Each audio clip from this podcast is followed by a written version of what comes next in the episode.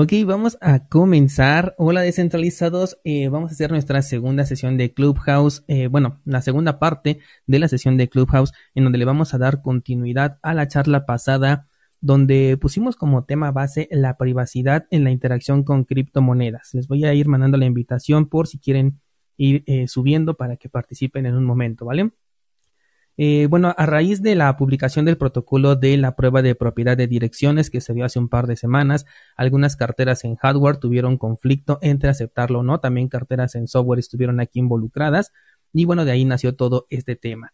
En esa charla hablamos de la importancia de dejar de utilizar exchanges eh, centralizados o por lo menos reducir su uso al mínimo posible.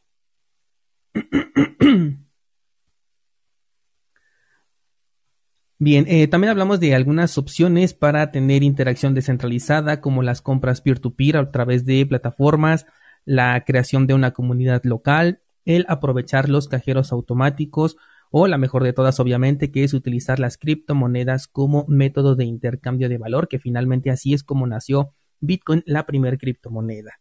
Temas de los que no alcanzamos a platicar la sesión pasada fueron los exchanges descentralizados, el CoinJoin o la mezcla de UTXO ya en profundidad, el uso de Monero incluso como moneda de privacidad, el almacenamiento en eh, carteras en hardware y por supuesto las inevitables consecuencias de pasar eh, a dinero fiat directamente nuestro balance en criptomonedas.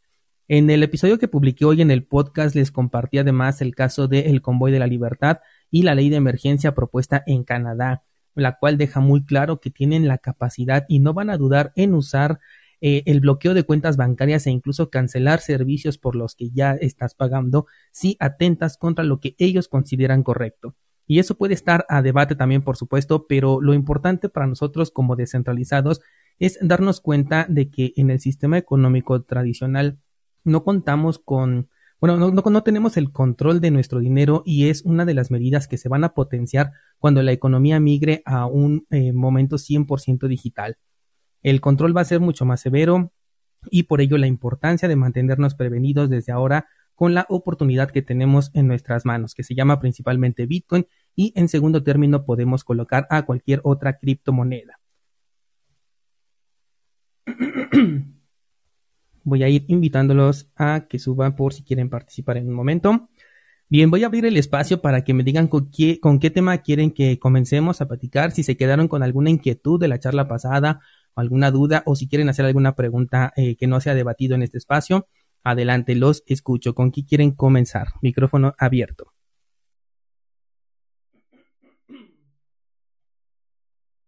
Hola, sí, ¿puedo? Adelante, Siberian, te escuchamos.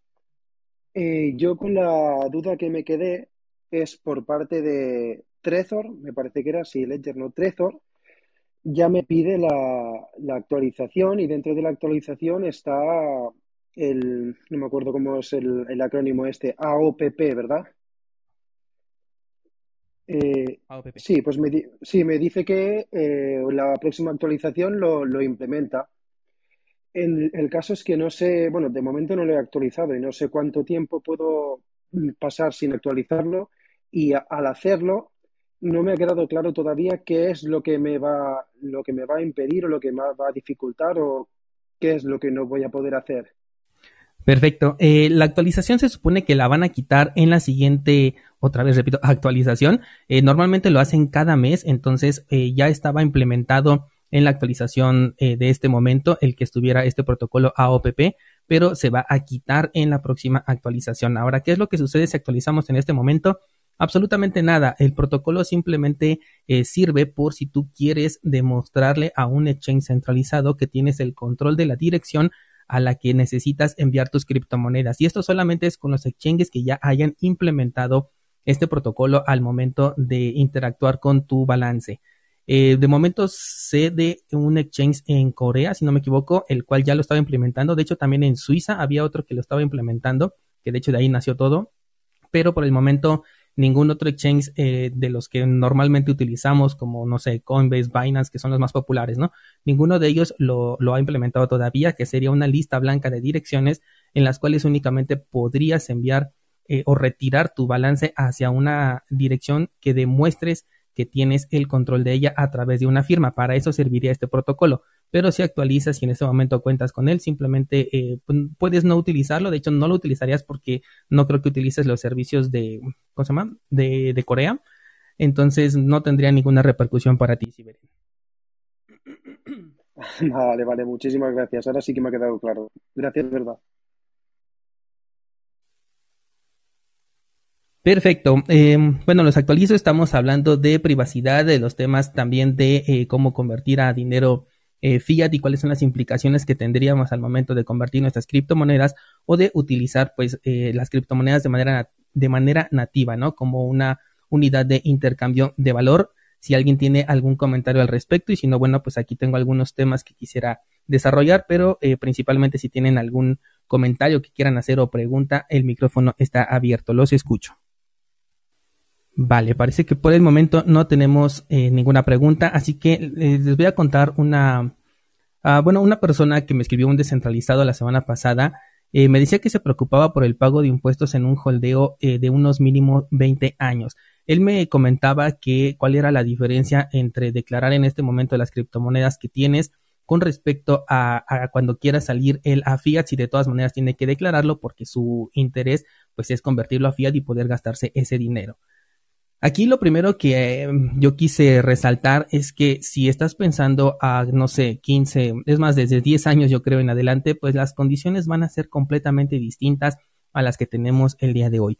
Por lo tanto, eh, la privacidad pues para mí siempre va por delante y, e incluso en un momento dado de esos 10 años o incluso más, podría ser que ya las eh, regulaciones sean tan abiertas o que ya la adopción de criptomonedas sea tan masiva que ya ni siquiera necesitemos convertirlo a fiat, ¿no? Que de hecho es el objetivo principal de las criptomonedas, que podamos tener una interacción completamente descentralizada. En ese caso, eh, la privacidad de por medio iría porque, pues, de esta manera no sabrían cuánto tienes tú en esas criptomonedas em, mientras los estás holdeando, lo cual, te, lo cual te traería beneficios al momento de, de cobrarlas, ¿no? Sobre todo si ya no necesitas esa interacción con el dinero fiat al convertirlo, porque pues ya tendrías un saldo completamente independiente. El peor de los casos, por ejemplo, es que si lo guardaras en un exchange centralizado, es que se pudiera hackear este exchange y ahora eh, personas pues que no serían muy agradables tendrían el control de la información de cuánto tienes en criptomonedas e incluso tu dirección física, porque recordemos que eh, estos exchanges ya piden un registro de Know Your Customer, entonces ya tendrían tu dirección física, todos tus datos personales y sabrían cuánto dinero tienes y que además lo tienes en un exchange centralizado, por lo tanto, un ataque físico sería muy eh, viable, por así llamarlo, muy fácil de llevar a cabo. Eh, por lo tanto, pues también ahí la privacidad iría de por medio, ¿no? Incluso acciones em, de regulaciones con retroactivo, como lo hemos visto apenas en Colombia, en donde se quiere meter una ley que aplique incluso para antes de la aplicación o de la creación de esta ley, ¿no? En lo que en la que dice, bueno, tienes que pagar los impuestos relacionados a los balances que tengas incluso antes de que se publicara esta ley. Eso también estarías, pues, digamos que protegido de ese lado si tú, pues, no, no mm, muestras que tienes ese, esas criptomonedas en tu poder y para eso también la privacidad creo que sería un elemento muy importante. Bienvenidos a los que se van uniendo aquí a la sala. Les voy mandando la invitación por si quieren participar. Estamos hablando de privacidad al interactuar con criptomonedas, de las regulaciones que hemos visto en diferentes países y de cómo podemos utilizar Bitcoin y las criptomonedas de forma nativa. ¿Hasta aquí alguien quiere hacer algún comentario? Bienvenido Christopher, tienes micrófono abierto, ¿quieres compartirnos algo? Ahí se me escucha bien, Daniel. Se escucha perfecto. Muy buenas tardes. Eh, tengo unos meses siguiendo su comunidad y es mi primera, mi primera vez participando. Eh, soy ingeniero, bueno, no ingeniero, estoy estudiando los últimos semestres de ingeniería en sistemas. Creo que tengo como una una perspectiva un poquito diferente de la comunidad, pero pues vamos a lo mismo, ¿no? A la descentralización. Y yo creo que, no sé si hablaron en la charla pasada porque no la terminé de escuchar toda, pero un tema muy importante es de que el gran problema de, las, de, la, de, la, de la privacidad es que a la gente no le interesa, no le importa, o sea, eh, independientemente del sector cripto, o sea, eso también aplica en el, en el sector software, donde me ha tocado desarrollar, y es que no le interesa a la gente la privacidad. Eh, por más herramientas que le das, que le sugieres, eh, siempre los sistemas se terminan vulnerando por la poca importancia que le está dando la gente a la privacidad. No sé qué opinarás tú. Estoy completamente de acuerdo, también he visto esa tendencia, de hecho lo hemos platicado en otras sesiones o incluso en el podcast, en donde la mayoría de gente que va entrando a este sector siempre te recomienda utilizar los servicios centralizados. Apenas hace un par de días en TikTok vi una persona que compartía que tenía más de no sé si un millón de dólares o diez mil dólares, algo así, en dentro de Binance y lo estaba publicando pues abiertamente y yo dije efectivamente no, no les interesa la privacidad ni tampoco el control de su propio dinero, ¿no? Eh, estamos considerando o asumiendo que estas personas pues son nuevas en el sector, que todavía no tienen esa filosofía de la descentralización y bueno, pues es parte de lo que estamos tratando de hacer en esta comunidad, ¿no? De cambiar ese chip y de utilizar la herramienta que nos dio Satoshi Nakamoto, que es Bitcoin, de la manera en la que le podamos sacar un mayor provecho. Evidentemente, Bitcoin es para todos y no discrimina entre aquellos que quieren delegarle la custodia a otras empresas o aquellos que quieren controlarlo de manera personal. Entonces, pues yo creo que es em, algo completamente independiente, ¿no? Cada quien va a saber de qué manera lo va a gestionar. De mi parte soy, em, estoy a favor de la descentralización y es lo que comparto, pero obviamente cualquiera que quiera utilizar su dinero de manera centralizada y registrarlo todo con el Know Your Customer también está en su eh, completo derecho. Algo importante. Ah, adelante, Laura, te escuchamos. Hola, buenas tardes em, a todos.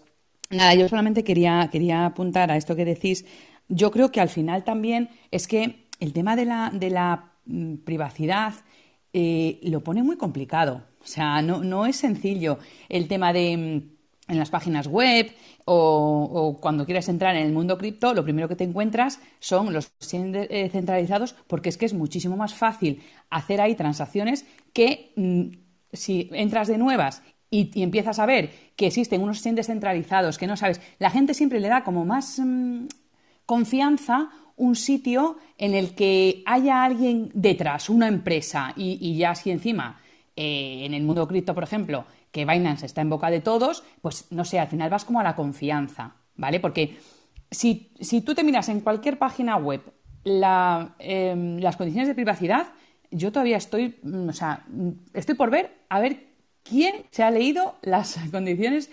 de alguna web, o sea, porque es, inviable. Entonces, te lo ponen más complicado todavía, pues para que tú no quieras mm, enterarte, o sea, para que no quieras eh, trabajar en ello, para que no quieras, em, para que te lo den, te lo den hecho, te lo den masticadito y, y, tú te lo comas y ya está. Esa es la sensación que me da a mí. O sea, que al final intentas, eh, o sea, intentan ponértelo difícil para que tú aceptes todo, como cuando entras en cualquier página, eh, acepto todas las cookies, venga, y tira para adelante, ¿sabes? Me da esa sensación, mientras más complicado te lo ponen, em, te quieres olvidar, quieres ir a lo que, o sea, necesitas rapidez y tú te olvidas de tu privacidad porque piensas que no es importante y sigues adelante. Y en el mundo cripto, más todavía, porque si de por sí tienes que investigar mucho para entrar en este mundo, si además te añaden la dificultad que tienes que hacerlo a través de un DEX que ahí ya, digamos, es un nivel superior, o por lo menos eso es lo que yo creo. Mm, no sé, ahí yo lo veo. Mm, o sea, que, entiendo en cierta parte por qué la gente va a lo fácil, porque yo a veces también lo, he hecho. Entonces, pienso que, es por eso. Por al final, quieres que te lo pongan fácil y, ya está. Es la sensación que yo tengo. Si venimos acostumbrados de una interacción digital completamente, eh, digamos, con Know Your Customer, una interacción de confianza, eso es lo que quería decir. Eh, entonces, pues cuando uno llega a un sector nuevo que no conoce y que no sabe que está ligado a la descentralización y que podemos interactuar sin la necesidad de involucrar nuestros datos, pues ni siquiera a veces nos pasa por la mente, ¿no? Nos dicen, bueno, para entrar a esta página necesitas un correo electrónico y una contraseña y dices, pues sí, no se te hace tan sencillo como un Twitter, un Facebook, lo que sea, en cualquier lado necesitas eso y, y llegas y lo metes. Y luego te ponen eh, la restricción de que no puedes utilizar eh, dinero o criptomonedas en este caso si no haces un registro ya un poquito más profundo en el cual tienes que compartir datos y lo ves también normal porque lo, lo hacemos así en nuestras aplicaciones bancarias y sabemos que es dinero y que por lo tanto necesitamos entregar nuestra identidad y lo vemos completamente normal y sobre todo cuando no investigamos que normalmente es el, el paso que la mayoría damos, ¿no? Al principio de entrar en esto. Decimos es dinero, se necesita nuestra identidad y, demostrar que, bueno, que sí existo para que pues, yo no sea alguien ilegal o terrorista como ahora ya lo apuntan. Y, Y yo creo que por eso es que la primera interacción siempre se realiza de esta manera, ¿no? En la, eh, de la manera, pues, centralizada y registrada. Entonces, eh, creo que es algo, pues, entre comillas, normal. Hola, no, eh, no sé si me oís. Te escuchamos perfecto, adelante.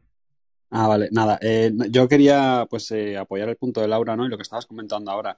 Eh, yo recuerdo cuando entré en el mundo cripto hace unos cuantos años, ojalá hubiera sido hace muchísimo más. entré por probar y tal, y, vi un montón de, exchanges y formas de, acceder. Y fui al final lo que me dio más seguridad, que era pues no era Binance en ese momento porque creo que no existía, era Coinbase y, te daba la seguridad, eh, el, el, de hecho, al hacer Know Your Customer, ¿no? Porque decías, eh, me están identificando para que no sea otro que se haga pasar por mí y me pueda quitar luego mis fondos, ¿no? Entonces, es un poco el juego del desconocimiento. Tú llegas, yo, yo, yo trabajo en el mundo digital, entonces eh, tengo bastante confianza en el mundo digital, pero esto en temas de dinero sí que te da, o en ese momento me daba más, como una, como mayor seguridad, ¿no? el ver esto y también he ido a probar Hodel Hodel y, me parecía aparte más complejo, eh, como que da cosita hacerlo, ¿no? En plan, eh, me estaban timando, ¿sabes? Un poquito eso. Sí, efectivamente, justo lo que veníamos diciendo, ¿no? Como estamos acostumbrados a una interacción interacción de confianza en donde primero metemos nuestros datos y luego nos dan el servicio, pues al ver estas plataformas lo vemos como, como algo normal. Eh, te entiendo perfectamente, yo también entré de esta manera eh, mi primer exchange fue Bitso y bueno, en ese entonces no me pedían eh, datos, pero posteriormente me los pidieron y pues finalmente se los entregué. Por eso es que todavía mantengo esa cuenta. Digo, si de todas maneras ya me tienen ahí fichado. Y bueno, para las compras que a veces necesito que no me preocupa que sean centralizadas, pues también utilizo todavía esta plataforma. Ah, quería este, replicar, Laura, este también y al último, estoy muy, muy de acuerdo con la visión esta. Creo que hay un problema tanto como el sistema como del sector donde venimos arrastrando como la mentalidad del sector bancario al cripto y es que hay como mucho paternalismo. Eso también lo veo tan mucho en, la industria del software que ah, sobre la privacidad hay un montón de paternalismo, como que la gente quiere que las industrias resuelvan sus temas de privacidad, pero eh, las industrias pues van a ver primero por sí mismas, por su supervivencia, y si un gobierno les exige que les den datos, que les den información, pues primero van a ver por su supervivencia y no por los usuarios. Yo creo que hay que cambiar un poco ahí la mentalidad de que una empresa pues nunca va a ver por tu privacidad. Eh, yo, quiero apuntar también que mm, realmente eh, hasta, hasta que yo entré en, este mundo, tampoco me importaba mucho, estoy pensando ahora, que no me importaba mucho el tema de entregar mis datos, o sea, no me lo cuestionaba en ningún momento, la verdad, pero no me lo cuestionaba porque al final mm, que yo creo que es al final lo que más o menos pensamos todos, es, bueno, me da igual, son mis, ¿qué, te digo? Mi dirección, eh, mi teléfono, mi email y cuatro datos más, mm, bueno, no tengo nada que esconder, ahí los tienes. O sea, o, como cuando dicen, no, es que si hablas eh, delante de un móvil o de la con el reloj, al final, pues te escuchan y te mandan anuncios de lo que estás hablando, y es verdad, eso lo hemos comprobado todos. Y, siempre, o por lo menos en las charlas que hemos tenido sobre esto, con gente de mi alrededor, terminamos diciendo, bueno, que nos escuchen, jo, pues se van a aburrir con nosotros. O sea, como que no le dábamos importancia. Pero últimamente, o sea, en este, no sé, en los últimos dos años quizá, sí que ya estoy notando que eso no está, o sea, que ya no es tan mal como antes. Ya no es tan, bueno, no importa, yo te entrego mis datos mm, sin problema. O sea, la gente ya se empieza a pensar, aunque sea un poquito. Pero seguimos, o por lo menos es la sensación que tengo, con el tema de, bueno, a ver, mm, yo no soy en nadie ilegal, ni voy a hacer nada raro, ni voy a, mm, hacer a entrar eh, en sitios extraños, con lo cual, bueno, toma mis datos, me da igual que me oigas, me da igual que me veas por la cámara del, del, mm, del ordenador, porque como lo que digo al final, pues te vas a aburrir, ¿no? Eso es lo que yo, yo creo. Y normalmente entramos con esta idea, ¿no? De que decimos, bueno, pues somos unos ciudadanos comunes y corrientes, pero luego sucede lo que estábamos platicando ayer de de Canadá, ¿no? De que, o sea, usuarios comunes y corrientes ahorita ya están fichados por las instituciones bancarias y por los gobiernos y ya tienen una banderita roja ahí de que cualquier movimiento que a ellos les parezca extraño, mm, porque no tiene que serlo realmente, ya te pueden bloquear tu dinero y tu cuenta, ¿no? Y es ahí donde vemos el poder que tiene este sector y la importancia también, ¿no? De que tengamos el control no solo de nuestros datos en primera instancia, que creo que ya es un despertar que estamos viendo en toda la Internet, pero ahora también eh, con esta posibilidad que nos brinda Bitcoin y las criptos de también tener el control de nuestra economía, porque en cualquier momento podemos cambiar de ser un usuario eh, pues común, por así llamarle, a un usuario un poquito ya eh, más visible, ¿no? Me pongo a pensar, por ejemplo, a lo mejor las personas que estamos aquí, no sé, a lo mejor hubiese algún alguna persona que nos esté viendo y diga, ah, sabes que estas personas con estos nicks pues tienen una interacción cripto por lo menos, ¿no? O sea, ya, ya podemos pasar de esa línea de una manera tan sencilla y que a veces ni cuenta nos damos que pues vale la pena estar prevenidos por si acaso. Ah, Daniel, no sé si solo soy yo, pero te escucho mal, te escucho muy despacio, Daniel. O a lo mejor solo soy yo. ¿Alguien más tiene esta experiencia? Según yo, se escucha bien. Tengo aquí un audífono. ¿Me pueden compartir? Sí, se escucha bien, se escucha bien. Ok, creo que es un este problema puntual allí. Quizás un poquito bajito, pero con respecto a los demás. Vale, voy a tratar de acercarme entonces un, poco más al, al, micrófono para que se escuche mejor. ¿A mí se me escucha bien? Sí, se te escucha bien, Siberian. ¿Quieres compartirnos algo? Sí, no, yo solo quería comentar que como somos personas tan, tan asentadas, tan cómodas, que siempre lo queremos todo masticado. El día que la necesidad de, privacidad supere a la comodidad, entonces yo creo que nos lo, nos lo iremos pensando, pero como lo que digo, como somos tan cómodos, hemos delegado tanto durante tanto tiempo sin, sin darnos ni cuenta por, por, pura comodidad, porque pues es eso, piensas que no pasa nada por dar tus datos, porque nunca has tenido ningún percance por darlos, porque siempre desde, desde bien pronto, cuando jugabas a, la consola, te comprabas un juego y te decía, para jugar en Internet tienes que aceptar los términos y condiciones. Bueno, pues los acepto y me he gastado 60 euros ya, ¿cómo no los voy a aceptar? Pues entro, los acepto y lo, está normalizado. Y por, nunca hemos tenido, a menos yo ni mis conocidos, ningún susto por dar nuestros datos, ni DNI, ni ningún problema pero conforme te vas metiendo en este sector y vas aprendiendo, entonces dices, eh, igual yo también me arrepiento de haber puesto el KIC en Binance y en diferentes sitios y dices, igual no es tan buena idea ir dando mis datos a la ligera. Igual soy víctima de un hackeo por dar demasiados datos y pierdo fondos. Claro, entonces cuando ya hay dinero de por medio y hay unos ciertos miedos, incertidumbres y peligro, entonces te lo piensas y dices, pues igual me vale más la pena Mm, ir por aquí, ir por allá, hacer este intercambio. Eh, no sé, todavía no estamos lo suficientemente incentivados como para dejar de dar nuestros datos a la ligera, pero yo creo que poco a poco, cuando los incentivos cambien un poquito, puede ser que la gente se lo vaya pensando mejor. A la mitad de tu conversación se empezó a trabar un poquito tu, tu audio, Siberian. Ahí nada más para que lo consideres. Sí se te entendió todo, pero nada más para que ahí sí puedes moverte un poquito. Eh, vale, lo intentaré, sí. Sí, creo que como mencioné ese momento, este despertar en, en, las personas, creo que ya lo estamos viendo. Hay mucha gente que ya está en contra de cualquier cosa que haga Mark Zuckerberg, por ejemplo.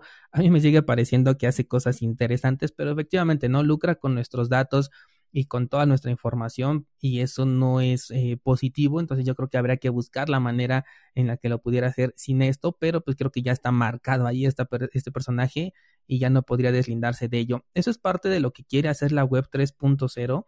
Ahorita está eh, teniendo mucha popularidad. Yo no sé si realmente pueda eh, conseguirlo porque pues necesita la aprobación de las empresas para que sea funcional en el mundo centralizado, que es el que más domina, ¿no? Igual y con nosotros los descentralizados, pues ya estamos más acostumbrados a un Metamask, a un Ledger y a interactuar sin la necesidad de poner usuario y contraseña, pero no sé si realmente pueda ser el boom o considerarse como una evolución de la web o a lo mejor como una tecnología que esté funcionando paralela a la web normal que tenemos en este momento. Yo, yo en mi opinión de tecnología creo que va a pasar lo que está pasando como la CDBC, o sea, de que van a adoptar la tecnología, pero o sea, pero no la filosofía. Vamos a tener empresas centralizadas que valgan, se dicen descentralizadas. Sí, eso lo estamos viendo mucho. Empresas que se dicen ser descentralizadas, pero pues realmente no lo son. De hecho, bueno, yo soy de la idea de que el 97% de los proyectos cripto realmente no son descentralizados si nos vamos a la estricta definición de la palabra, ¿no? Porque por uno u otro lado existe un, eh, un punto único de fallo. Entonces, por eso siempre es esa reserva que yo tengo, ¿no? Al momento de hablar de los proyectos y a veces suelo ser un poquito pesimista cuando hago algunos análisis, pero pues es que a mí me gusta considerarlos siempre en comparación con Bitcoin, que es quien nos abrió a todo este ecosistema, ¿no? Eh, reconociendo el potencial de cada uno de los proyectos, pero pues también eh, dándonos cuenta de que realmente no hay tal descentralización. Ayer habla, ah, no, hoy les hablaba de Monero, ¿no? De que existe la posibilidad de un ataque del 51% o al menos de que el control esté en un solo pool y estamos hablando de uno de los proyectos más importantes desde mi punto de vista del sector cripto. Entonces, siempre tener en mente pues que descentralizado por el momento comprobado solo Bitcoin.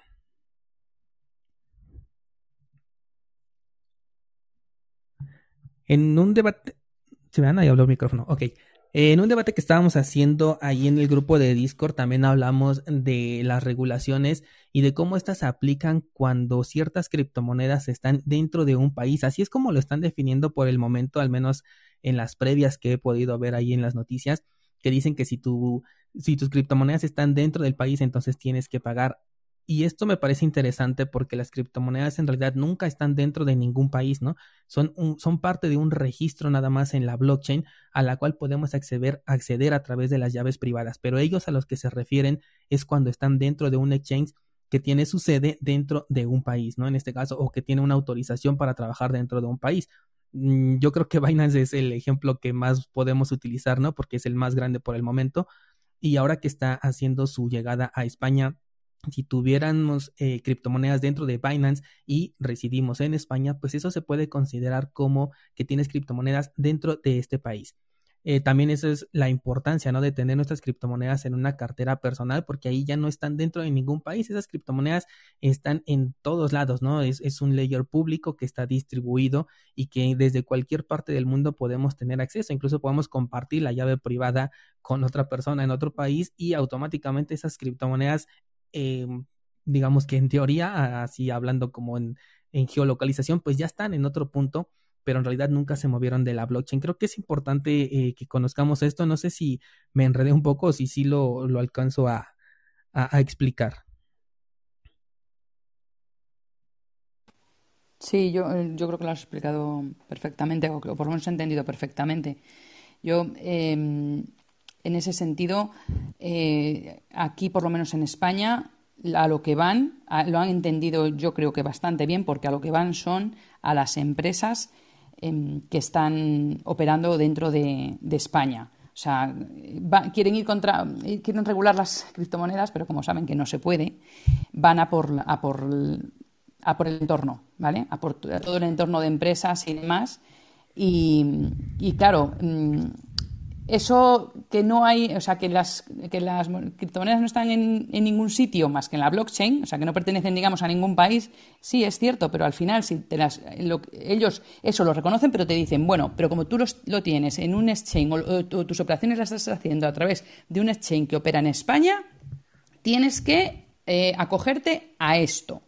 Y ya está. Entonces, lo que han hecho aquí, por lo menos en España, si tú terminas el año o has hecho eh, transacciones con, pues, con empresas eh, que operan en criptos y, están aquí en España, esas empresas sí o sí le van a dar todo lo que tú has hecho a Hacienda. Me da igual la empresa que sea. Ayer vi en el Discord que Bit2Me no entregaba datos a nadie. Mm, bueno, es que obviamente ellos no quieren entregarlos, pero es que le obligan, entonces no hay opción. O sea, le obligan por ley a entregar todos los datos de todas las personas, de todos sus clientes, digamos. O sea, que no es decir, eh, aunque ellos no, quieran hacerlo, mm, están obligados y si quieren seguir operando, eh, van a tener que, hacerlo. O sea, que cualquier empresa que esté aquí en España, sí o sí, va a dar nuestros datos. Eso está clarísimo. Yo, de hecho, em, bueno, eh, aquí se está intentando no tocar exchanges españoles para evitar esas, ese tipo de, cosas.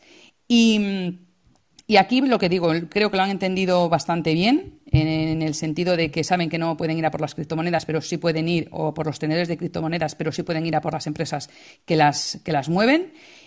Y porque además es que es, gracioso porque en una, en una de las leyes que han sacado es em, que si tú las tienes en wallet fría, entonces mm, no hace falta que las declares. Eh, claro, no hace falta que las declares porque obviamente no te van a vincular a ti con ninguna wallet. Sea, saben perfectamente que, una wallet fría mm, no te pertenece, o sea, no, no, hay, no tiene el, KIC, con lo cual saben hasta dónde llegar. Entonces, aquí te dicen, además aquí es muy gracioso porque te dicen, no, tú informa, no tienes, o sea, si hay permutas, o sea, si hay permutas y tienes ganancias, tienes que tributar. Pero lo que te solicitan en un primer lugar es que informes de lo que tienes. Y claro, dice la gente que no sé, que no lo haya estudiado, dice, bueno, pues eh, lo tengo en wallet fría, lo tengo en wallet caliente, donde lo tenga, yo lo digo todo para que no vaya a ser que me pillen. Eh, ya, claro. Pero es que en cuanto des esa información, a, lo mejor solamente hoy es informar. El año que viene a lo mejor es eh, que ya te llaman a tu puerta y te dicen, a ver, todo esto que tenías, cuéntanos, que ahora vamos a, a ver cómo lo vas a tributar. Entonces, aquí está un poco, lo tiene un poco farragoso, pero como quieren su parte del pastel, saben perfectamente a por quién ir.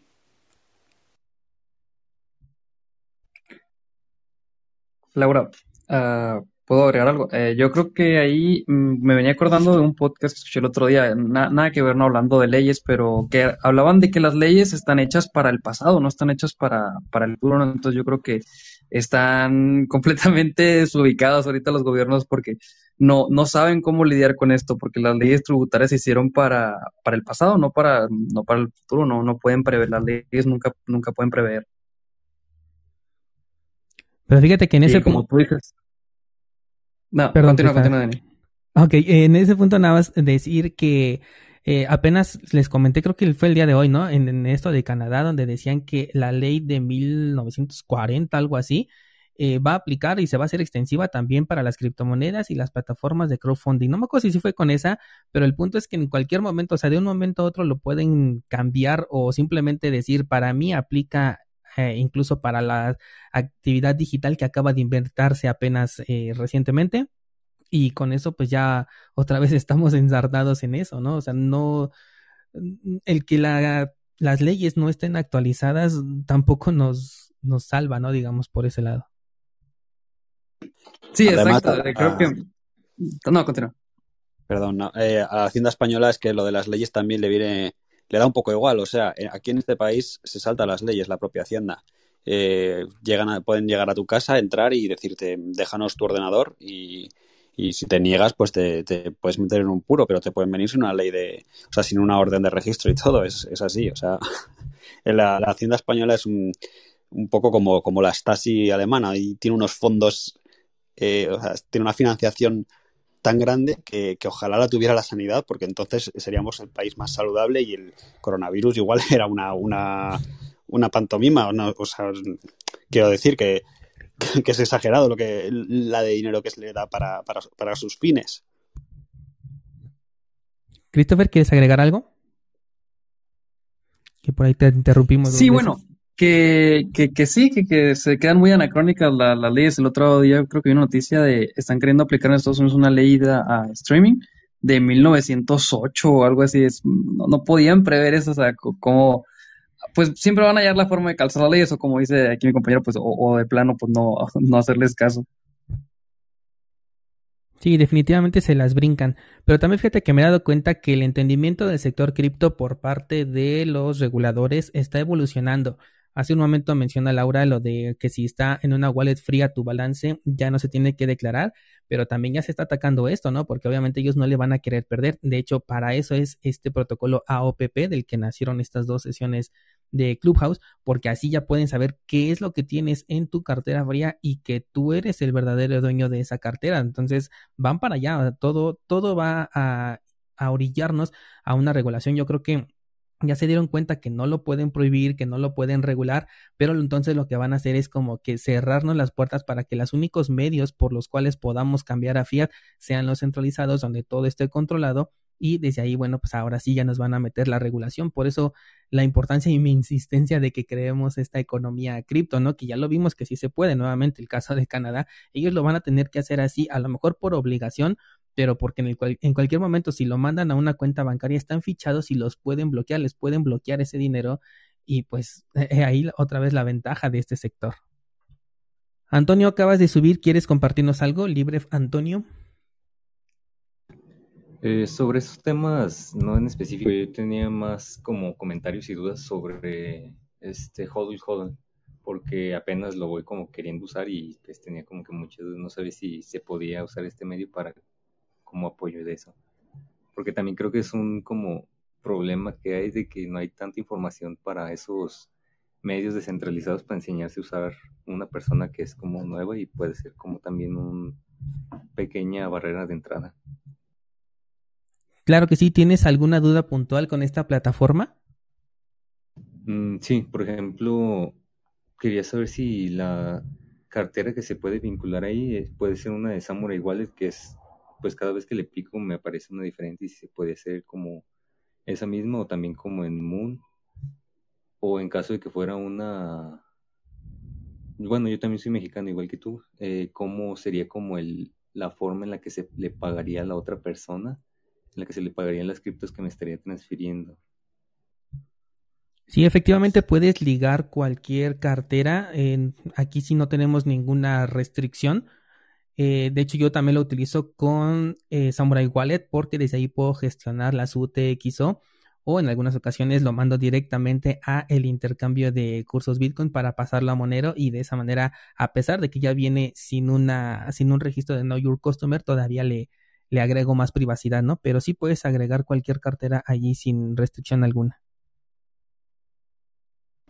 Ok, ok, sí, de hecho tenía esa misma duda por lo que comentabas, eh, por eso mismo que, que ya habías comentado en podcast de que te gusta como comprarlas y ya que llegan al cierto monto hacer la mezcla de la UTXO y ya pasarlas a tu cartera para mayor como privacidad.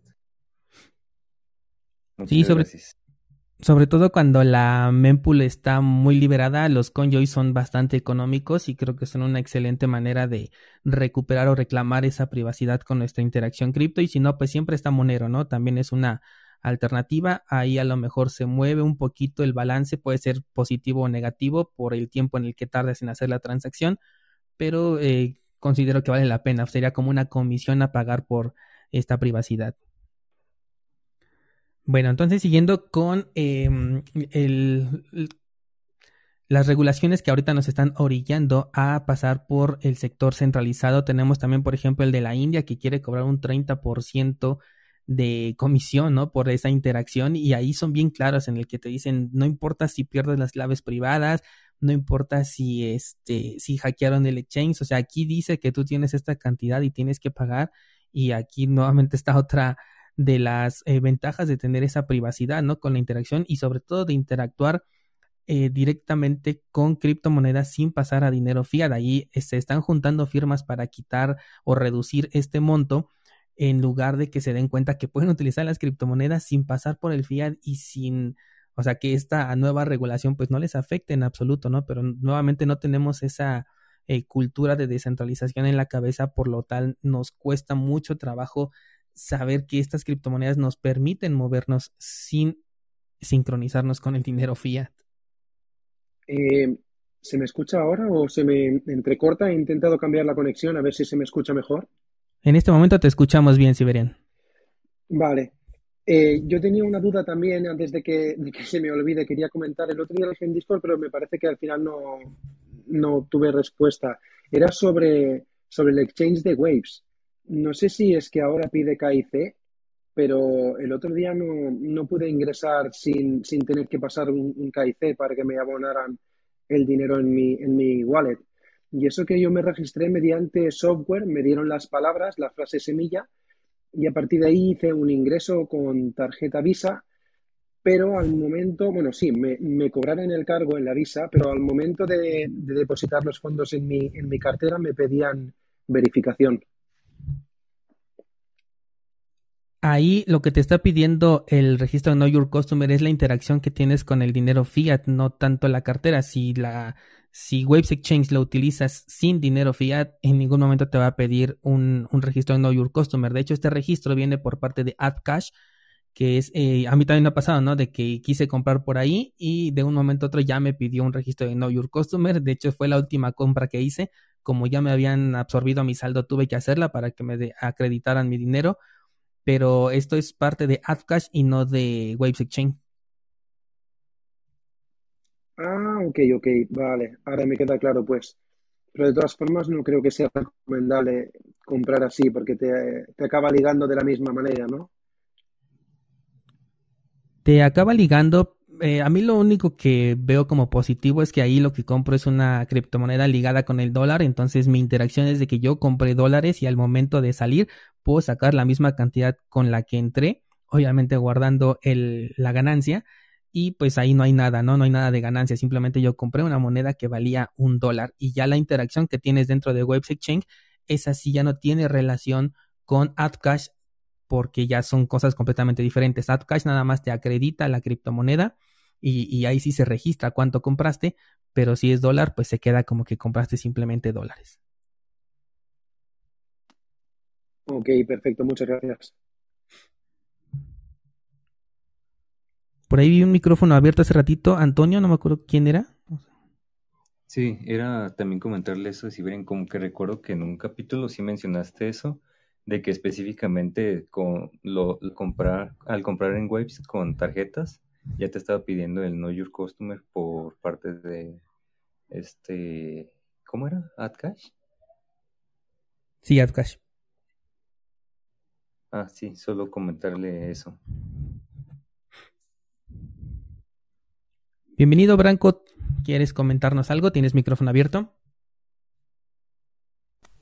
Hola a todos, ¿qué tal? Eh, bueno, es la primera vez que voy a, dialogar por, por, este medio y bueno, agradecer por la oportunidad, Daniel. Siempre escucho tu podcast y una de las cosas que me llamó mucho la atención fue el podcast que comentaste sobre el uso del peer-to-peer, el uso de convertir las criptos a fiat. Por un momento yo estuve usando peer-to-peer el año pasado y bueno, ya llega este el mes de marzo y bueno, toca declarar. Y en las entidades reguladoras como tal en mi país no hay una ley específica, ¿no? y bueno, yendo al comentario que hiciste que la India va a cobrar 30%, en mi caso, bueno, con los contadores que, es, que estoy manejando, este, al no haber una regulación eh, específica, eh, probablemente pueda pagar el 5, 8 o 10% ya que a criterio como el contador lo vaya a manejar, obviamente sin alterar, porque obviamente pues este como usé peer-to-peer en su momento pues eh, tuve ingresos a, a, mis cuentas bancarias, ¿no? Y mi consulta es, eh, bueno, mi consulta es la siguiente, sé, que, que, sé que es regulación de cada país, pero este a veces me preocupa por ejemplo, ¿no? si yo declaro con el 5% los ingresos que tuve el año pasado, ¿qué tal si después lanzan una, una ley ¿no? donde dice que las declaraciones de criptos debieron ser de 10 o 15%? ¿no? Entonces supongo que cuando los países ya comienzan a decir, por ejemplo, en este caso la India dice 30%, pero la gente anteriormente sí quizás o declaró y declaraba, no sé, el 10 o el 15%, no sé cómo, cómo es en las demás declaraciones, de la India, pero ahora que es el 30%, ¿qué pasó o qué pasará con las declaraciones anteriores que las personas han estado haciendo por los movimientos o ingresos que han tenido en temas de cripto, ¿no? Y sería un tema interesante también, ¿no? para ver cómo los países van a, a observar, ¿no? Y ver si el, la persona realmente declaró lo que debió declarar, o sea, cómo manejar eso, ¿no? Que a veces parece un poco complejo. Sí, en teoría no tendría que aplicar para lo que fue antes de la aplicación de una ley, pero nuevamente esto es lo que se está apenas trabajando allá en Colombia, donde sí, lo quieren aplicar incluso hacia antes, pero bueno, en este caso simplemente sería como algo, una declaración adicional, ¿no? Creo que le llaman complementaria, al menos aquí en México, para eh, ponerse allí al corriente si no existía esta regulación o decía que era un monto mínimo y después se modifica y quieren eh, aplicar incluso con retroactivo, pues se tendría que hacer una, eh, un, ajuste, ¿no? Para esta declaración, pero igual ahí ya son temas eh, contables con los que yo no tengo conocimiento y que además sí van a aplicar de manera diferente para cada uno de los países, pero no creo que haya problemas siempre y cuando sea pues por parte de que la ley fue, se, se emitió de manera atrasada, ¿no? Que pues, es lo más normal y lo mejor sería o lo sano que lo aplicaran únicamente a partir del momento en el que se emite esa ley y de ahí para adelante. Claro, este, sí, también este, agradezco por, por, tu comentario y sí, o sea, yo el año pasado no tenía mucho el tema de la descentralización, bueno, el mundo cripto comenzó para mí el año pasado, este, así que no te, yo comencé a escuchar tus audios y bueno, ahí fue donde más o menos a, investigar y averiguar como nuevas plataformas que tú sueles usar. En, realidad, a mí me impresiona mucho cómo tú sueles priorizar tu privacidad, ¿no? Y a veces me pregunto si en algún momento tú habrás declarado los, los ingresos o movimientos que habrás tenido eh, en cripto, porque de alguna otra forma a veces supongo que este, habrás tenido que, que convertirlo en fiat para poder usar en tus gastos diarios, ¿no? Eh, sí, efectivamente he tenido algunas cuantas ventas. Eh, sin embargo, hasta el momento no he excedido la venta de lo que yo he metido, por lo tanto no he tenido ese problema todavía. Muchas gracias, Daniel. Laura, ¿te escuchamos? Eh, yo solamente, solamente quiero mm, apuntar que que creo que es importantísimo, pero muy, muy, muy importante, que cada uno eh, mire las eh, leyes de su país y con el tema cripto, obviamente, y que se lo lea, em, que no vaya cualquier asesor a informarse porque ellos eh, es que ni siquiera están puestos. O sea, yo he estado hablando con dos asesores y yo decía, Dios mío, sé más yo que ellos. Pero, y, es triste, ¿eh? porque se supone que eran especialistas de, criptomonedas, pero claro, sabían de criptomonedas que había un exchange que se llamaba Binance, prácticamente. Entonces, yo de verdad mi recomendación es hay que estudiárselas, cogerse un día y decir a ver qué me están pidiendo y lo que te puedas evitar, mm, te lo evites, porque cuanto más informes de lo que tengas, eh, van a venir a por nosotros. Eso tenerlo clarísimo. O sea, si, si ahora tu país te dice, bueno, a ver, los de las criptomonedas, con que informéis de lo que tenéis, no hace falta tributar, ¿vale? Venga, vosotros solamente informar de lo que tenéis. Y yo voy, informo y digo, oye, que tengo 6 Bitcoin. Como no tengo que tributar, bueno, los tengo ahí en una wallet, pero yo, que sepáis, como soy una persona responsable, tengo 6 Bitcoin en una wallet fría. Genial, palmadita en la espalda. Y dentro de dos años te ponen una ley con carácter retroactivo que el que tuviera eh, más de un Bitcoin eh, en los últimos 10 eh, años va a tener que tributar, pues como la India, por ejemplo, un 30%. ¿Qué haces? O sea, le has dado tú la información. Si yo no la tengo, si no tengo mi cripto dentro del, sistema fiat, ¿por qué les tengo que informar? O sea, ¿por qué tendría yo que informar, digamos, de lo que yo tengo en dinero en efectivo en un cajón? Pues esto es lo mismo. O sea, mm, si ya, digamos, lo hemos hecho mal y hemos comprado a través de un exchange, em, en el caso de, España, en un exchange español, eh, o hemos pasado transferencias desde nuestro banco, pues sabemos que van a informar y a lo mejor sí que tenemos que declarar eso. Pero todo lo que se pueda eh, salirse del sistema, es que, es que para eso para eso son creadas las cripto. Y es que, de verdad, es que van a ir a por nosotros, porque se piensan que somos cuatro y, y aquí van por el miedo, ¿eh? O sea, yo estoy convencida, o por lo menos las leyes en España, te, ponen unas multas si no declaras, si se te olvida, por ejemplo, declarar mm, una, no sé, una permuta que hiciste y te la encuentran, imagínate que, en fin, yo qué sé, es que es una barbaridad, pero bueno, si te encuentran una irregularidad pequeña, eh, te ponen unas multas, joder, lo tenía apuntado porque me parecía exagerado pero, pero hasta de 10.000 euros. Era una locura. Digo, pero vamos a ver, ¿cómo me voy a olvidar de, de, un, de una permuta que tenía que gané 10 euros y me vas a, cobrar por ese error 10.000? O sea, ¿estamos tontos? Bueno, pues es así. Y, y lo peor de aquí es que encima, aunque luego tú lo denuncies, lo lleves a Europa y Europa les diga, oye España, ¿qué estás haciendo? Te estás pasando, esto no es así.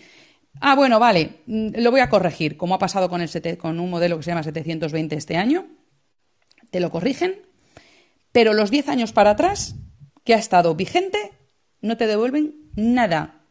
Te dicen, sí, bueno, eh, estaba mal, pero bueno, como las leyes las hemos hecho nosotros, eh, las reclamaciones que les están llegando ahora del modelo 720 tan polémico que tenemos, eh, las están desestimando dicen, bueno, esto no, esto es lo que dice Europa, pero nosotros teníamos las leyes y tú las tienes que cumplir porque aquí mandamos nosotros. Básicamente es eso. Entonces, yo, mi recomendación es leerse súper bien todo el tema de las leyes de cada país y sobre todo darle la mínima información. No mentir, porque obviamente no, no vamos a mentir.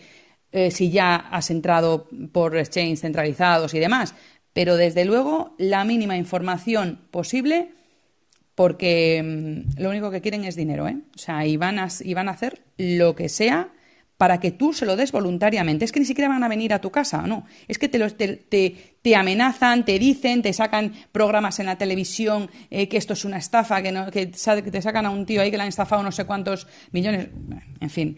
Y, eso es todo publicidad negativa para que no entres.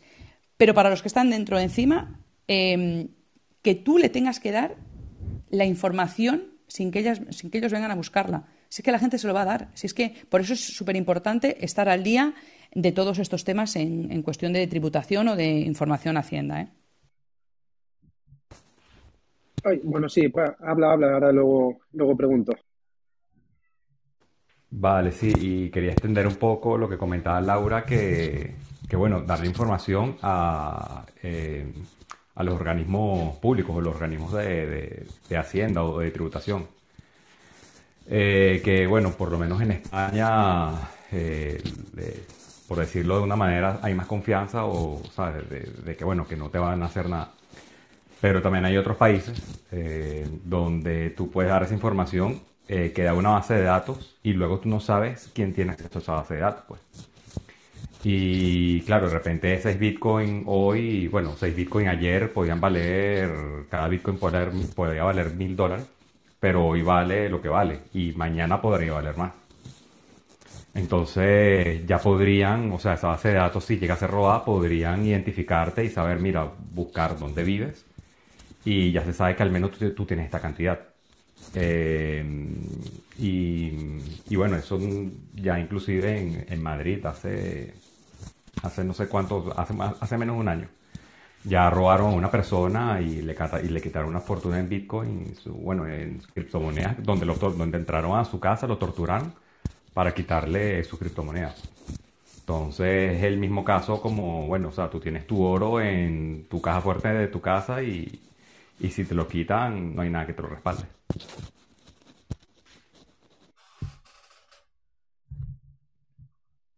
Hola, yo tenía unas cuantas dudas a ver si sé que va en función de, del país, pero primero es que, eh, como se dice, inversiones inferiores a 50 mil dólares se tienen que declarar y la segunda es si esa inversión yo no tengo pensado eh, pasarla a fiat porque yo eh, mis, mis, ahorros y mi rinconcito que me vaya haciendo es de, ida pero sin retorno porque no quiero devolver ese dinero una vez puesto en cripto, no quiero devolverlo a fiat otra vez.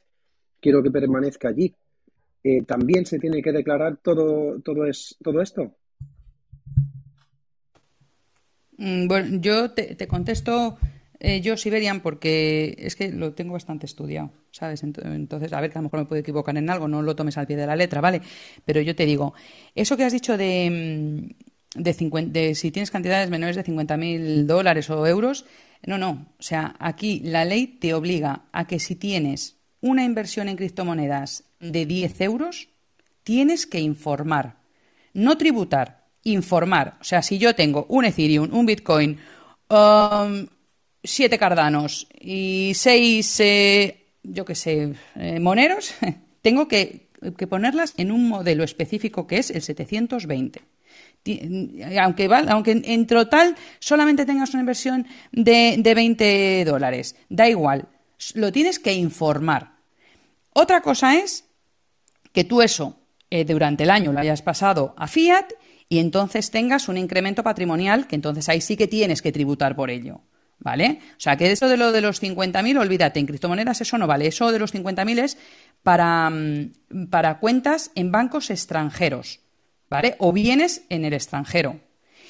Y luego, em, ah, lo que has dicho de si vas em, ahorrando en, en cripto, a ver, si lo tienes en wallet fría, tu obligación supone que es informar. Eh, obviamente, yo te digo, si la tienes en, wallet fría, no vas a informar porque ya te está diciendo la misma ley que si lo tienes en wallet fría, no te hace falta informar, ¿vale? Pero Em, ya sea Bitcoin o cualquier moneda, si tú no lo has pasado a fiat en ningún momento, o hombre, o si ha estado en un exchange centralizado, entonces sí, pero si no, no tienes que, informar de nada. ¿Vale? Si tú no lo has cambiado en ningún momento ni has hecho. Se supone que tienes que informar de las permutas, pero si lo has hecho en exchanges descentralizados eh, y no has pasado por, por eh, exchanges centralizados, no tienes que, informar de, nada, ni tributar por nada, ni nada de nada. ¿Vale? Pero siempre teniendo en cuenta, eh, pues eso, que no has tenido que, pasar por ninguna empresa. A ver, si es española, menos todavía, pero por ejemplo, si es eh, si lo has hecho a través de KuCoin, ¿vale? Eh, puedes informar o no. Si, informas, eh, vamos a ver, si no informas, puede ser que te haga una investigación, Hacienda, venga, te investigue y le pida a KuCoin todos los, datos que tú, vamos, que tienen tuyos, porque yo qué sé, porque te investiguen a ti concretamente por algo irregular que hayas hecho. Eso no se suele dar, no es tan fácil, ¿eh? Con lo cual, eh, si tú estás, si has estado operando a través de un exchange extranjero como Binance hasta ahora o como KuCoin y tal, yo, por ejemplo, lo he estado haciendo y no voy a declarar nada porque, porque no estaban operando en España, porque lo que tenía ahí lo he metido en wallet frías y punto pelota, ¿sabes? Entonces, eso mm, hay que tener, hay que tener mucho cuidado con, esas cosas, ¿eh? Pero vamos, si lo estás eh, holdeando y lo tienes en wallet frías, sobre todo el Bitcoin, mm, no tienes que informar en absoluto, pero de nada, de nada, de nada. Lo que pasa es que luego, si dentro de dos, tres años, imagínate, lo rescatas y lo metes en tu cuenta, te van a decir, no te van a decir, oye, que esto viene de las criptos, no, te van a decir, ojo, que tú has tenido un ingreso aquí de 50.000 euros, explícame qué es esto, de dónde viene. También hay formas de justificarlo, ¿eh? También te lo digo, pero bueno, que sepas que no te van a decir, ah, es que tú tenías criptomonedas. Ellos no sabían que tú tenías criptomonedas. Simplemente han visto en tu cuenta que has tenido un ingreso y te van a pedir el por qué y de qué viene ese, ese dinero. Vale, vale, vale, ahora ya lo entiendo un poquito mejor. Porque de todas formas, imagina que yo hago un ingreso de, eh, no sé, mil euros, pero no, no mil euros de golpe, sino ahora compro 20, 30, 50, 100, 200, 200, 200, y al final suma una cantidad que ha ido entrando en Binance periódicamente, que ha salido de Binance, que ha pasado por la Binance Smart Chain, que se ha ido a la red de Solana, que ha pasado por puentes entre, entre, entre blockchains, que se ha ido a, otros chains. Eh, claro, son un montón de procesos que han hecho que a lo mejor eh, mil dólares se conviertan en, ojalá, en sesenta mil y, sí que no los, no los pienso cobrar, pero están ahí y, y has conseguido de, un, de una pequeña inversión, una gran inversión, pasando por mecanismos que no voy a recordar, ¿Y, cómo justifico que yo he conseguido tanto dinero? ¿Cómo? Si es que no lo tengo apuntado en ningún sitio. Yo voy haciendo sobre la marcha y si me pides que te lo explique sin ningún error, no voy a poder, porque es que no me acuerdo ni yo. Tampoco lo vas a poder eh, confirmar tú de que los datos que te estoy dando son ciertos, porque es que es imposible. Me es difícil a mí registrarlo. ¿Cómo, lo va a comprobar él? No sé. Muy sencillo.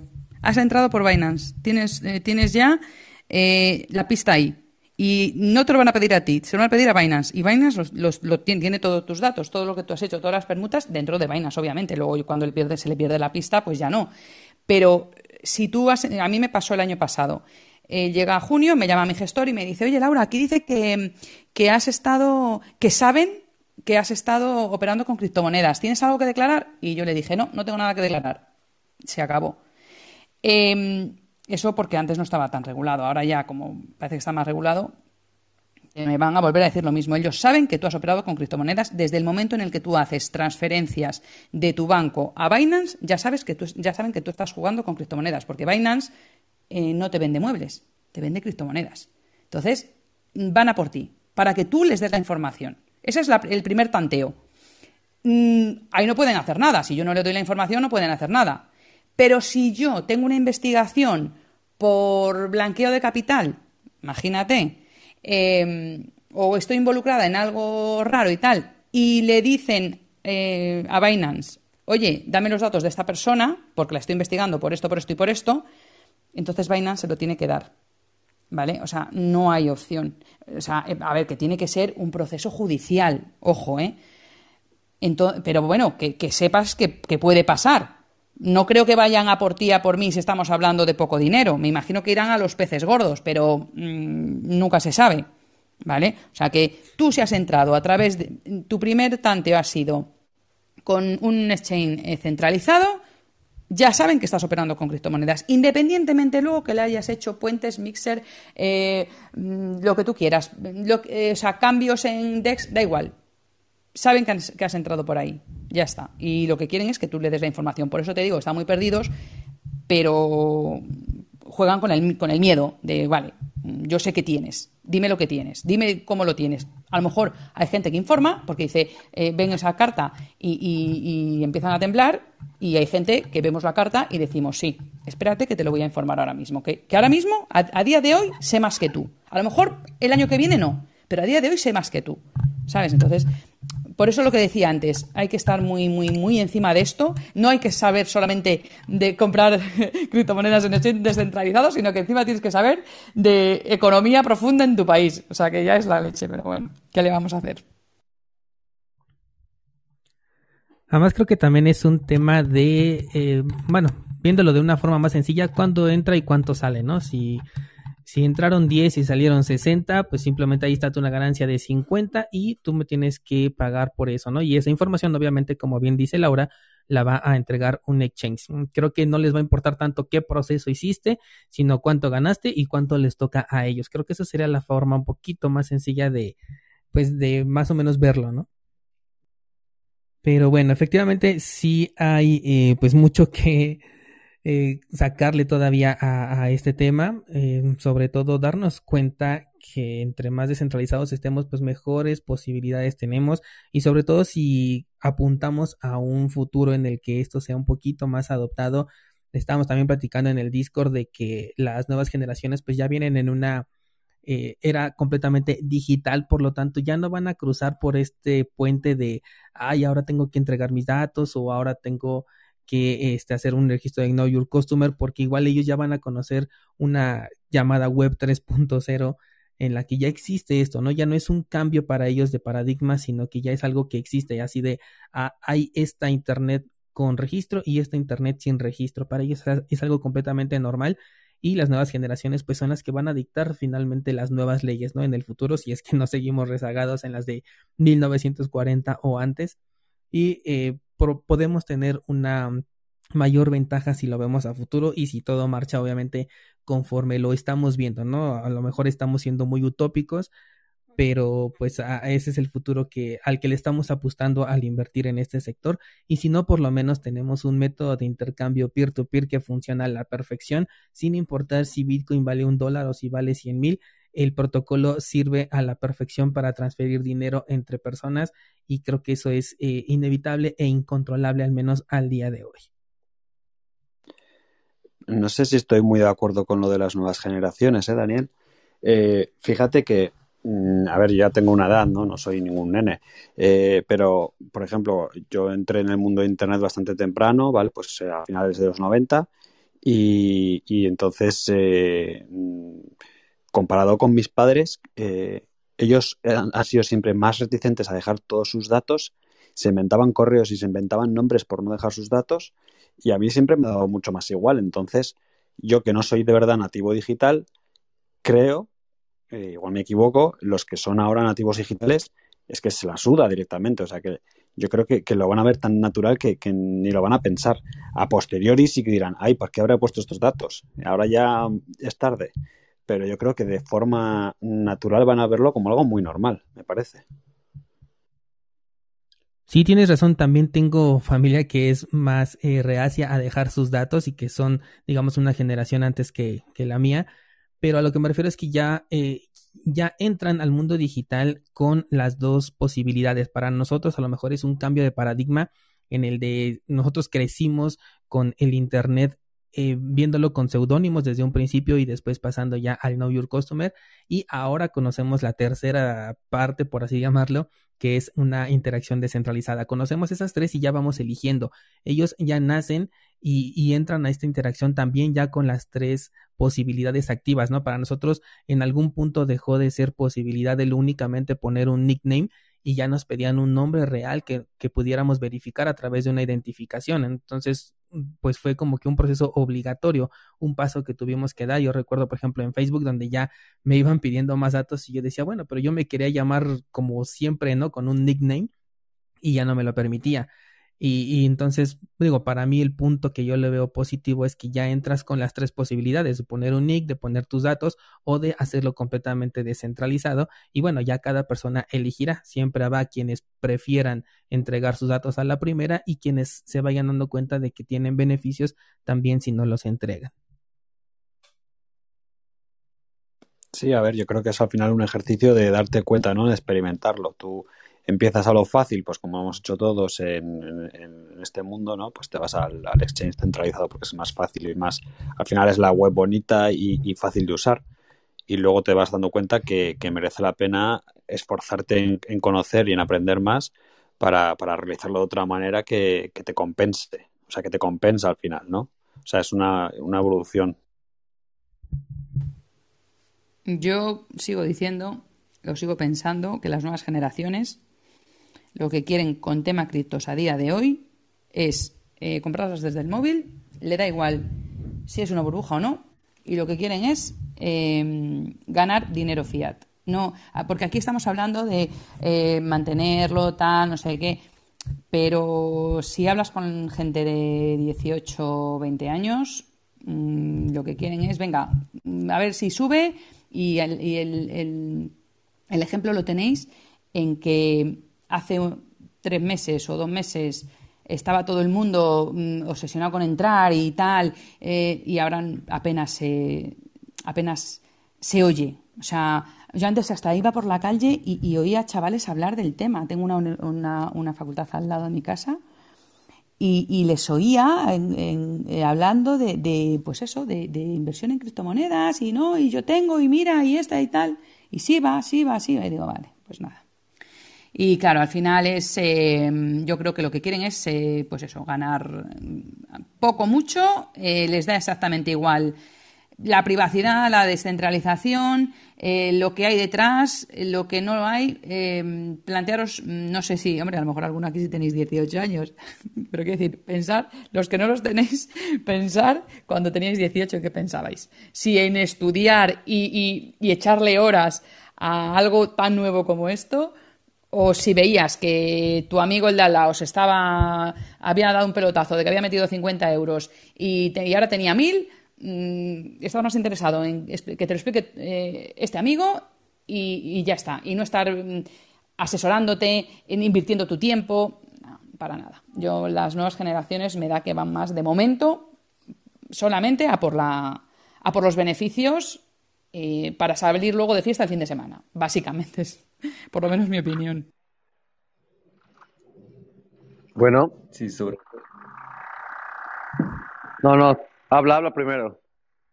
Ah, bueno, no va a ser tan largo. Laura, yo sí tengo ese mismo rango de edad que mencionas y pues a lo mejor sí como, como cualquier persona entrarías en este rubro porque empiezas a escuchar, oh, que subió demasiado y hay un mil por ciento de rendimiento y pues como que te llama la atención y sí es como la gran mayoría, pero hay una, siento que es más como otro mundo que no estamos viendo y que algunos tenemos la suerte como de empezar a conocer la filosofía de la descentralización y pues en lo personal yo sí me siento como más apegado a eso y sí quisiera como un mundo en el que sí se llegara a ser un poco más descentralizado.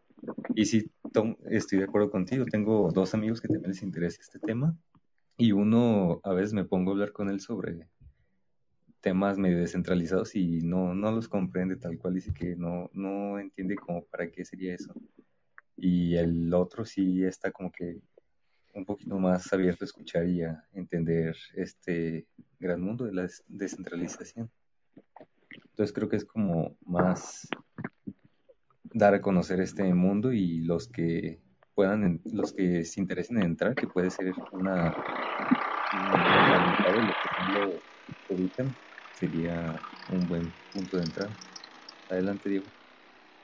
Oigan, pues yo los apoyo totalmente con todo de lo descentralizado. Siento que quitarle el poder a los bancos de nuestro dinero, de que puedan hacer cuando quieran cortarnos el flujo de dinero, bloquear nuestra cuenta, darle nuestro dinero y hacerlos más ricos.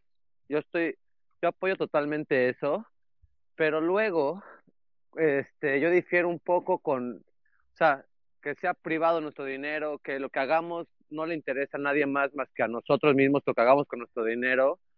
Pero cuando hablamos de las compañías cripto, como digamos Solana, Ethereum, que están diseñando esa tecnología, a mí sí me gusta que no sea de manera, ¿cómo decirlo?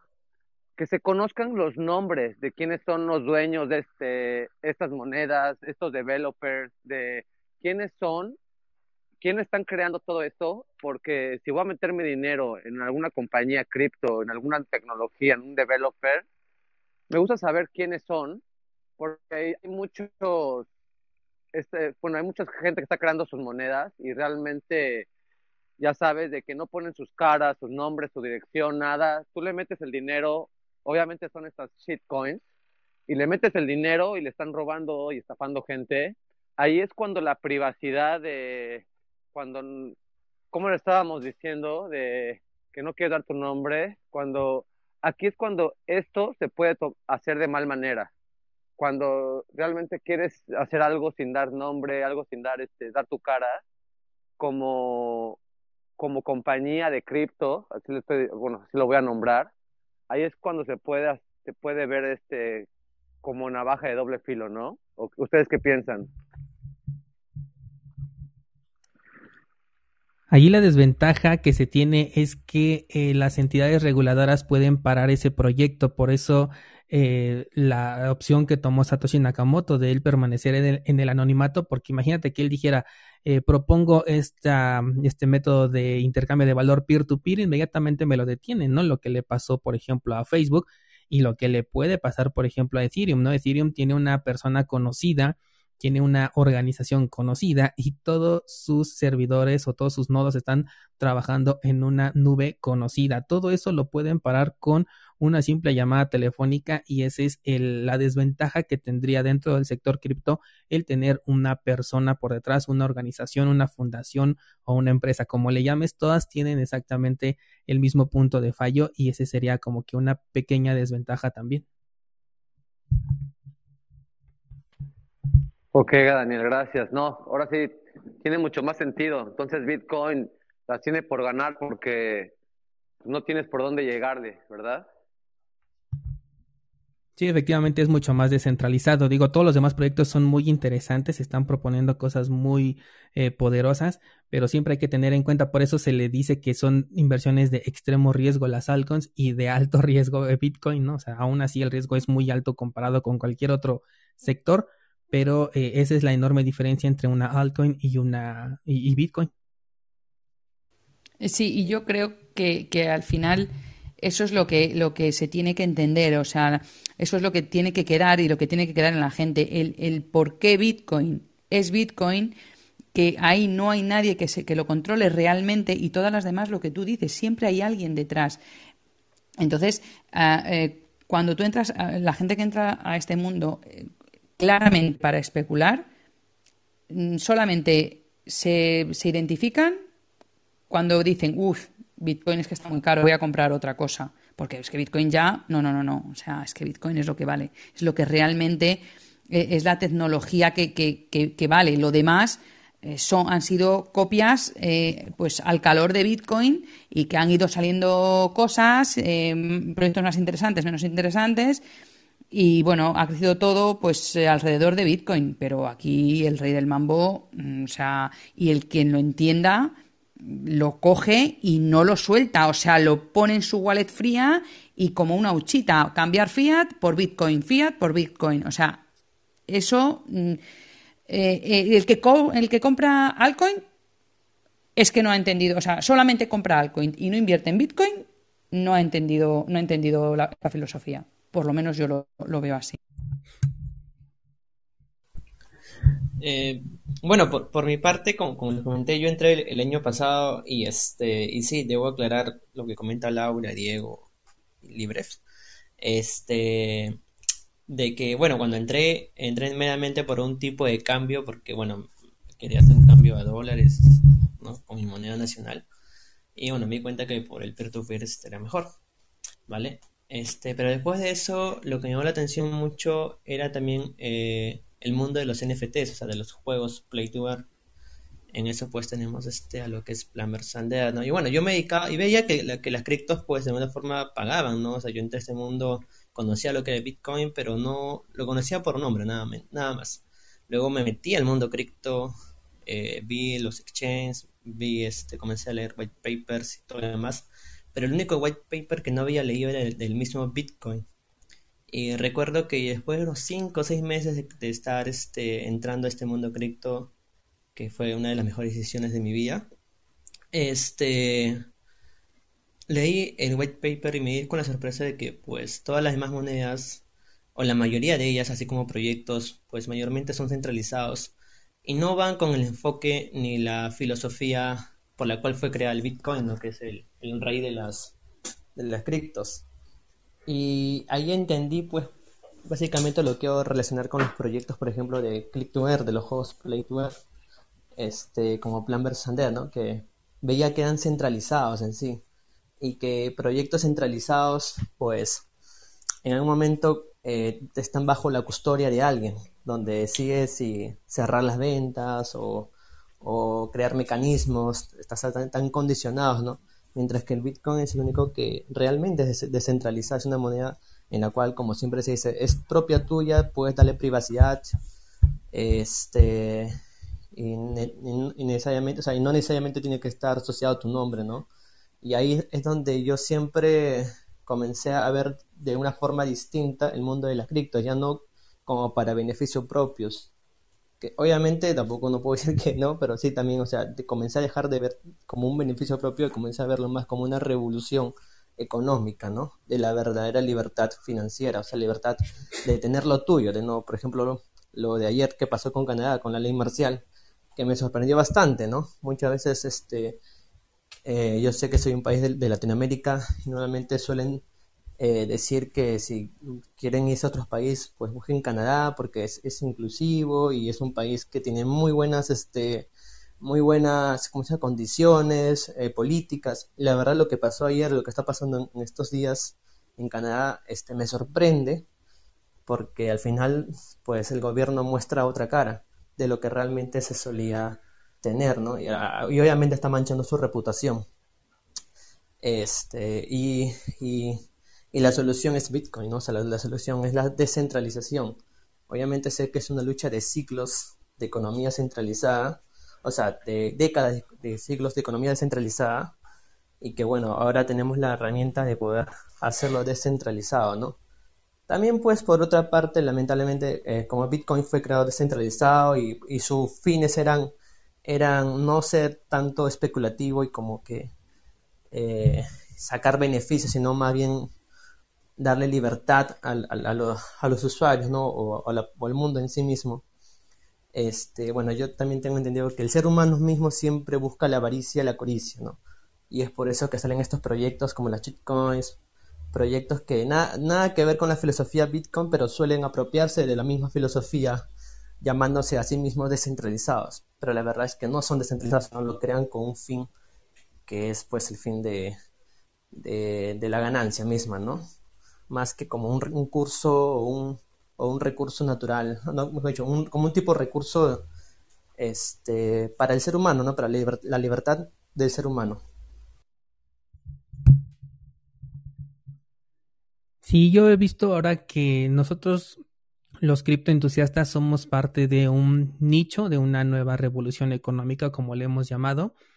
Y creo que dentro de este nicho también ya salieron muchos subnichos, ¿no? Ya no soy de la idea de que exista un solo camino para llegar a cripto y de que todo vaya enfocado a la descentralización, aunque sea el punto base de donde parte todo esto, pero considero que pues si al final Bitcoin le va a servir de diferentes maneras a las personas y al final al final pues van a salir beneficiados, creo que ese es el punto más Em, no sé, más positivo, ¿no? Que le podríamos ver, digo, si la gente entró por ganancias y obtuvo ganancias y pudo comprarse lo que quiso y cambiar a lo mejor su estilo de vida, pues adelante, ¿no? Creo que eso también hay que reconocerlo y ese era su objetivo, ¿no? Creo que los objetivos ya también deberíamos de considerar, de considerarlos de forma individual hay quienes entran porque les gustaron los NFTs y son artistas y dijeron aquí hay una oportunidad para darme a conocer y adelante. Hay quienes les gusta simplemente por jugar y ganar dinero por jugar, que es lo que siempre se ha querido y que a lo mejor no se ha conseguido, pero a lo mejor en, la, el, en un principio, pues esto de Axie o las plantas sí dieron sus rendimientos interesantes y hubo quien se pudo beneficiar de ello de manera impresionante y si lo consiguió su objetivo, pues adelante también, ¿no? También se le aplaude o aquellos que eh, quieren pues experimentar con todo esto de DeFi, con el CeFi también incluso con los exchanges centralizados y a cada uno les entrega un beneficio independiente, pues yo creo que todo eso lo debemos de respetar y darnos cuenta de que el sector no tiene un único camino, aunque a lo mejor sí tenga una banderita principal, ¿no? Creo que estamos dentro del nicho de los descentralizados, por eso el nombre de este club, y, pues nos caracteriza eso, ¿no? Que buscamos a lo mejor una libertad, aparte de tener eh, esta libertad de manera financiera, también de tenerla de manera em, pues social en cuanto a nuestros datos y económica también, ¿no? Entonces, creo que pues simplemente falta que cada persona se vaya juntando en el grupito que, que le gusta y si quiere pertenecer a más de un nicho, pues adelante, ¿no? Bitcoin no está cerrado a, a tener un único uso exclusivo, sino a brindarnos la oportunidad de usarlo de la manera que mejor nos convenga y creo que ese es el punto más fuerte que tenemos con esta nueva economía. No sé si alguien quiera agregar algo para concluir esta sesión que también ha sido muy interesante, eh, donde hemos hablado ya de varios temas sobre la privacidad, sobre el intercambio a fiat, los impuestos y todo ello. ¿Alguien quiere concluir algo en esta sesión? Eh, yo quería dar las gracias a todos, decir que Ethereum es mucho mejor que Bitcoin. No, es broma. no, quería daros las gracias a todos porque me habéis resuelto unas cuantas dudas hoy y me voy más tranquilo, salgo de aquí más tranquilo porque he aprendido cosas que necesitaba saber. Gracias. Yo igual que si Siberian, muchas gracias por todo. Muchas gracias, Daniel, y a todos. Yo por mi parte también, eh, gracias por estas charlas porque son muy enriquecedoras, la verdad, y se ven diferentes puntos de... Y efectivamente, como dice Dani, hay que, hay que verlos todos y respetarlos por supuestísimo, eso seguro. Y nada, y solamente deciros a, em, los que seáis de España, si, si Siberian, si quieres eh, alguna cosa que te aclare o algo, em, dímelo por el Discord y te digo, ¿sabes? Sobre todo el tema de relación y tal. No es que, ya te digo, no soy ninguna experta, pero sí que es verdad que estoy muy puesta. Se te está cortando, Laura, no te escuchamos. Ah, que decía que no sé hasta desde dónde no se me escucha. Entonces, nos decías que estás muy puesta. Vale, no, que no estoy muy puesta, pero no soy ninguna experta. Eso lo quiero dejar claro en las regulaciones de España.